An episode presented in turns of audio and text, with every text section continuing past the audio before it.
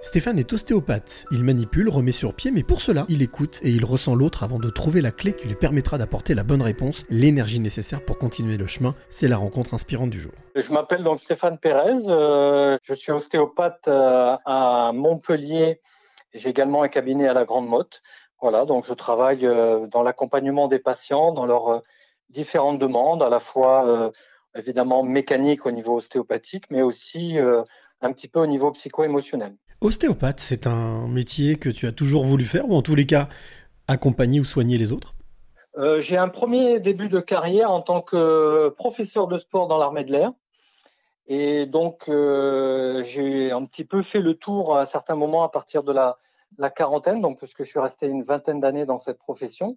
Et ensuite, euh, je me suis réorienté par une sorte d'intuition, ou en tout cas un sentiment d'avoir fait le tour dans ce que je faisais, un certain ennui. Et puis, j'ai commencé donc à, à faire des, des études euh, en parallèle, euh, voilà, d'ostéopathie, de, d'acupuncture et de kinésiologie. Et puis euh, j'ai continué avec d'autres d'autres approches alternatives.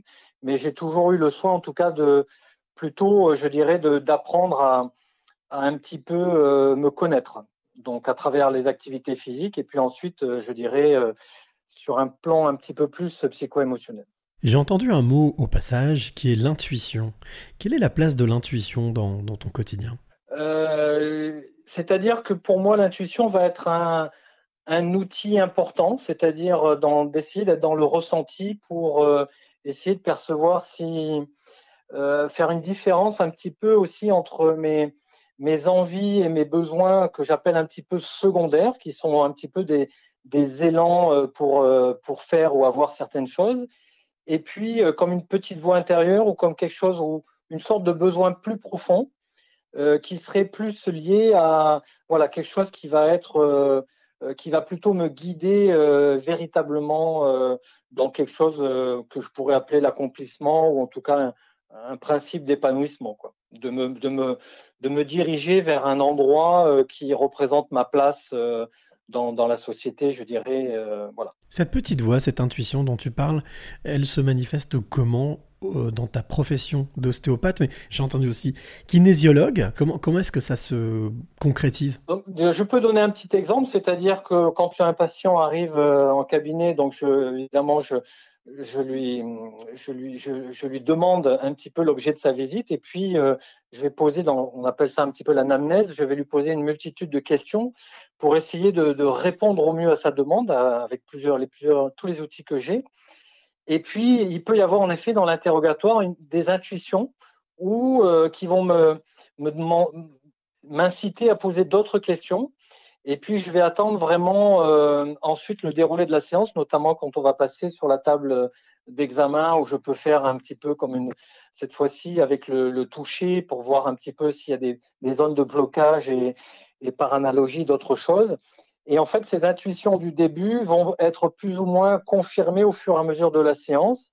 Et je dirais qu'une fois que j'ai plusieurs fois la même intuition sur un même sujet, c'est là où je vais commencer à essayer de, parler au patient, en tout cas de, faire passer ce, euh, je dis pas un message, mais je vais essayer de, trouver des mots pour, euh, pour un petit peu mettre en avant ou pour faire comprendre à la personne ce que, voilà, ce que j'en déduis un petit peu de, de, de, de tout ce qu'elle m'a dit et ce que je peux lui proposer. J'ai la sensation que, au travers de tout ça, il y a aussi euh, une autre qualité ou un autre outil qui semble important dans la pratique de ton métier, c'est l'écoute. Oui, oui, parce qu'en effet, il y a différents types d'écoute ou différents niveaux d'écoute.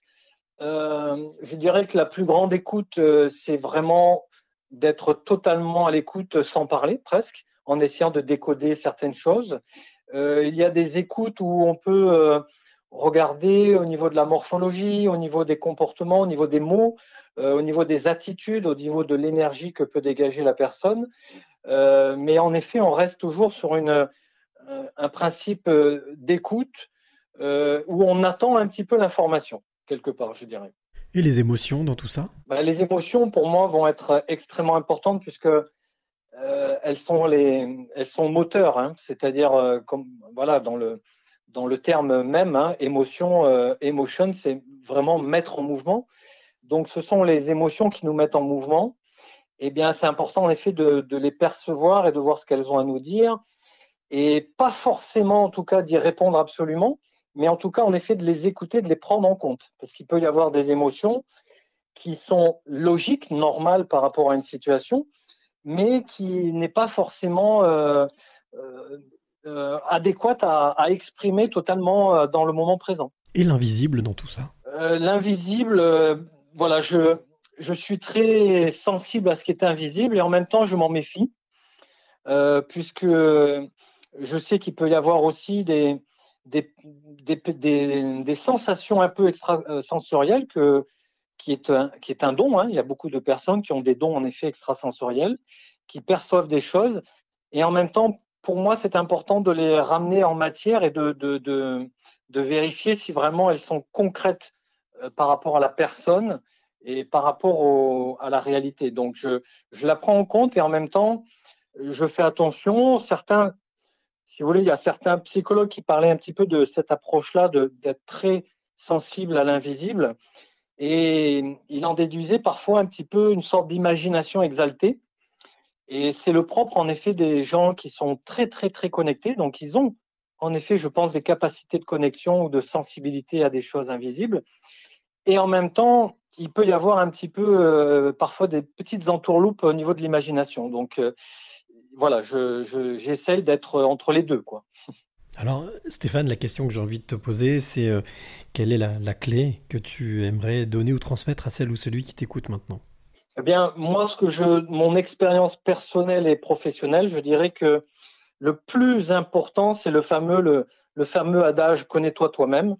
Et je pense que le plus important, c'est de connaître, euh, de vraiment bien, bien, bien connaître les différentes facettes ou les différentes forces qui nous anime psychiquement, émotionnellement. Et c'est très important d'apprendre euh, à connaître en effet ces différentes fonctions et ces différentes facettes qui nous animent euh, pour pouvoir à la fois les, je dirais, les, les écouter et en même temps les apprivoiser. C'est ce que le conseil que je donnerais, c'est vraiment d'apprendre à s'observer et à se connaître soi-même pour être évidemment mieux en relation, en meilleure relation avec l'environnement, le monde et, et l'autre en face de nous, évidemment.